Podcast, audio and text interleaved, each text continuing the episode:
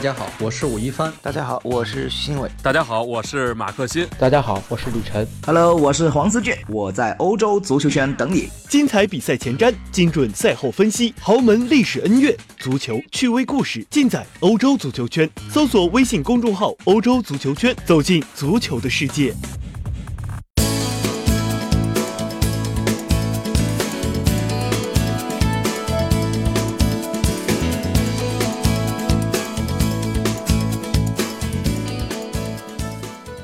足球圈的朋友，大家好，我是抚平，欢迎收听我们的足球节目。今天呢，我们简单的来复盘一下昨天凌晨一点半的阿森纳对阵切尔西的这场主场比赛。呃，这场主场比赛的话，因为时间的话是在凌晨一点半，我估计很多的球迷是昨天晚上没有看，是今天早上通过看回放或者说看一眼新闻来知道最终的比分是二比零。嗯。怎么样来讲呢？这场比赛的话，我觉得既重要也不重要。重要的是因为，呃，必定涉及到前四的一个争夺。那不重要的话，基本上的话是和冠军的最终的归属的话问题也区别不大。呃，最终应该还是在利物浦和曼城之间来决定这个冠军的最后的归属。那么重要的话，嗯，是因为这场球的话，对于双方来说都是输不起的一场比赛。呃，切尔西一一旦这场球输的话，那么他嗯前四的位置其实和曼联和阿森纳的话只有一场球的差距，对他来说是嗯不太保证的一个位置。那阿森纳如果说一旦这场球输球的话，那基本上可以说已经呃争夺前四无望嗯，有可能又要第二个赛季开始打欧联杯这样的一个比赛。所以对埃埃梅里来说，如果一旦这个赛季结束，他完不成自己俱乐部给他设定的目标，嗯，重回前四的一个目标，有可能埃梅里最后的话，还嗯，能不能在阿森纳继续做一个主教练，这个是很难说的一件事情。所以说，整场比赛之前的话，大家啊都会呃有很多很多的顾虑，会有很多很多的一些想法。呃，对真的很多的球迷来说。我在微博上看到有球迷这样去说了一句话，说，呃，输球不可怕，谁看谁尴尬。所以整个的话，应该是对于阿森纳球迷和那个切尔西球迷来说，呃，都是一个比较纠结的一场球。那对阿森纳来说，呃，除了输赢之外的话，我们可以看到最近几个赛季的话，阿森纳在切尔西身上，呃，基本上没有占到什么样的优势。尤其是当年那个阿扎尔连过阿森纳六人，然后爆射射门的那一那一幕的话，我估计很多阿森纳球迷还是记忆犹新的。呃，这场球之前的话，阿森纳阵中的呃大将厄齐尔的话，呃，埃梅里说是呃进入了大名单。所以就是说，对于很多阿森纳球迷来说，能够事隔几个月以后再看到厄齐尔的表现或者上场来说，是很值得期待的。可惜最后的话，厄齐尔的话，在我们看到首发名单的时候，厄齐尔是没有没有厄齐尔，而且坐在替补席上。那么呃，反观了切尔西这边的话，也是一样的。切尔西的话，在小法走了以后，我们可以看到他。呃，在中场的话，更多的缺少一个技术性的球员。那么前呃前锋线上，我们知道莫拉塔的话，综合各方面的一个信息来看，莫拉塔基本上应该是，呃转会马竞的话，基本上是成型了。那这场比赛的话，莫拉塔呃替补席也没有上。呃，那另外的话就是伊瓜因的转会的话，也是基本上已经成型了。所以这场球的话，一方面我们可以看到阿森纳的后防的话，呃，基本上的话就是每场啊都会丢球。那另一方面的话就是，呃，切尔西的话啊，进攻线的话，现在的话是三小来搭档。那不管是佩德罗还是威廉还是阿扎尔，包括他们后防的阿隆索，其实给阿森纳球迷留下的印象都不是什么特别美好的回忆。呃，好在这场球我们。可以看到，就是说，阿森纳在开场以后的话，和以前的打法和以前的一个，呃，情况的话，有个很大的一个区别。那是什么？就是原来的话，阿森纳一般呢就是缓慢或者慢慢的推进，有一个慢热的过程。而这场球的话，我们可以看到，阿森纳开场第一分钟开始就开始前场紧逼，啊，这个的话，我们可以看到，从赛五分钟之前，在头五分钟之内的话，能够很清楚的看到。切尔西球迷呃球员是非常非常不适应阿森纳现在的突然之间的变化。在第五分钟的话，就是拉卡泽特特利用翻抢的话，呃，然后突破防线以后一个呃传中的机会，奥巴梅扬差一点就进球。这样的话就可以看到，呃，包括后面的话，拉卡泽特、奥巴梅扬、扎卡那数次的一个翻抢，对于那个切尔西的球员来说是很不适应的。在第十四分钟的时候，阿森纳就打出了一个美妙的一个配合，然后拉卡泽特接到贝莱林的这个传传球以后，然后在小角度的话一个爆射，然后攻破球门。嗯，在第三十二分钟的时候，科斯切尔尼。接到帕帕的一个传球，啊，利用这个不规则的一个进球方式，呃，我看到的应该是肩膀的一个顶进去的吧，呃，肩膀的一个不是头球，是肩膀顶进去的一个方式，然后二比零来取得最后的比赛的一个胜利。那反观这场球的话，我们中间的细节不就看了？因为很多球迷应该是看过了整场比赛，或者会看了回放。那这场球的话，我觉得最大的一个问题啊，不管输赢的话，包括输赢之之后来看的话，其实阿森纳和切尔西两队的话，问题都是很多的。那么，呃，阿森纳这边呃没有了切厄齐尔，没有了那个姆希塔良以后，我们都可以可以看到，就是说阿森纳以前的这种传接配合，以前的这种。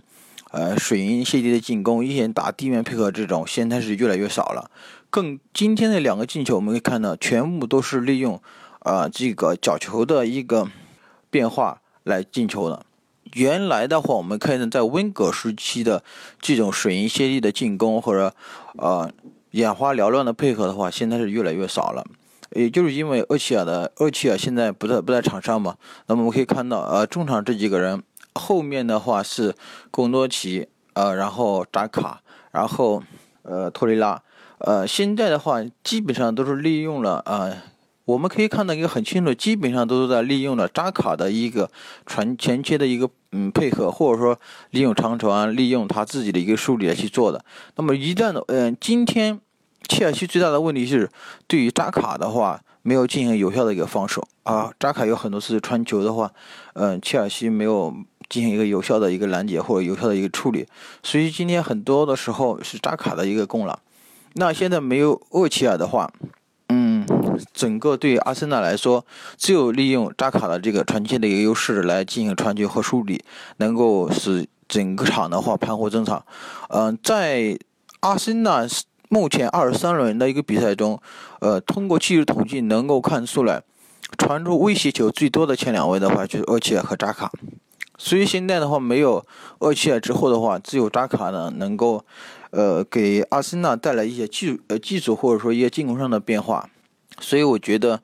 嗯，从我们作为一个球迷的角度来去看的话，埃梅里去冷藏，呃，厄齐尔的话。我觉得对阿森纳的其实整个的一个进攻或整个的一个呃比赛的话是有很大的一个问题的。那么反过来来说，呃，切尔西的话其实有两个问题了。第一个问题就是他前锋无力啊。虽然现在的话，呃，三小的话是在一夜比赛中是有一些经呃比较好的发挥，但是说没有了一些变化，你。没有了一些进攻上的变化的话，其实也很容易的话，切尔西打不出一些有效的进攻配合。今天的话，我们可以看到，啊，阿森纳的话，通过自己嗯贴身的警方，然后完了把威廉、阿扎尔和呃佩德罗三个球员的话，全部给他挤到啊禁区外，所以很多时候他们是没办法进行一个嗯。对球门进行一个有效的一个威胁的，所以你可以看到，在下半场的时候，呃，阿扎尔没办法，只有就是进行一个禁区外的一个远射。那么就是因为他们前面的三个球员呢个子太矮了，所以我们可以看到，呃，整场比赛切尔西的传中很少，或传中基本上没有什么特别呃大的一个作用，只有下半场的一个呃传球的话，有那个。呃，阿隆索的一个传球打到一个立柱上的。其实整场比赛的话，我们可以看到他的传中的话，基本上对阿森纳威胁不大。即便是后面，呃，当然后面换上了基鲁了，呃，嗯，因为阿森纳球迷对呃阿森纳球员对基鲁比较比较熟悉嘛，所以他整个比赛的话，基鲁的替补的话也没有什么特别多的亮点。那如果是呃最终的话，伊瓜因呃能够成功的转会到切尔西的话，我想的话对切尔西的进攻线是有一定的帮助。但是反过来讲啊，呃，伊瓜因第一个他的年纪已经三十一岁了，那第二个的话，他原来没有嗯。在英超球队踢过球，或者没在英超呃比赛过，我不知道他的状态能不能去做到多好的一个保持，能不能对切尔西有特别大的一个贡献。所以现在的话，伊瓜因的转会的话，我个人是有一个呃怎么讲，自说。边走边看的一个态度，还不一定能说，呃，伊瓜因对切尔西能够有个特别好的一个帮助。我倒有一个特别的一个想法，如果说，嗯，阿森纳一直，呃，就是埃梅里一直不愿意用，呃，厄齐尔的话，反过来说，如果阿布真的愿意出钱的话，把奥希尔来买过来的话，我觉得是一个很好的一个买卖。嗯，如果买不了的话，租借也可以。因呃，大家来看一下，因为切尔西现在目前呢，主要的一个进攻发起点有两个，第一个是坎特，第二个是若日尼奥。那么坎特的话，呃，给球迷最多的感觉他是后防的一个防守型的中场。今天他打七号位的啊，七号位，因为他身身穿七号球衣嘛。那打七号位的时候，我们看到坎特的整场的比赛呢，他的。呃，传球更多是一些横向传球和一些地面的传球。至于这种过顶啊、有效的长传的话，基本上是很少的。那若尔尼奥整场比赛的话，发挥也不是特别好，因为随着比赛的深入，大家对若尔尼奥的一个熟悉程度，呃，包括若尔尼奥、包括科瓦奇这场比赛的话，基本上属于一个比较冷场，呃，比较一个怎么样讲一个隐身的一个状态。那我想的话，如果说一旦嗯这个埃米里不想用，或者说阿森纳不想觉得太贵的，呃厄齐尔的话，被阿布老板的话觉得，呃可以撸过来用一下的话，我觉得对切尔西的帮助非常大的。然后把坎特，然后后移到后方，然后坎特加入你要把那个厄齐尔如果放在啊前腰这个位置上来去做的话，我觉得对于。切尔西球员的话，呃，切尔西整个球队来说，应该是一个比较好的一个结果吧。另外的话，如果说，呃，呃，厄齐尔的话，大家觉得他成本太贵的话，我还倒觉得，阿森纳，呃，切尔西可以考虑一下，把那个原来的我们的老球员，那个现在在曼联的马塔叔叔叫回来，然后由他来进行一个梳理的话，有可能会效果会更好一点。啊，这就是我今天的一个呃录音的一个节目啊，然后大家有什么样的一个好的想法和一些意见的话，欢迎大家在后面呃给我们留言，然后在群里面我们进行一些讨论，谢谢大家。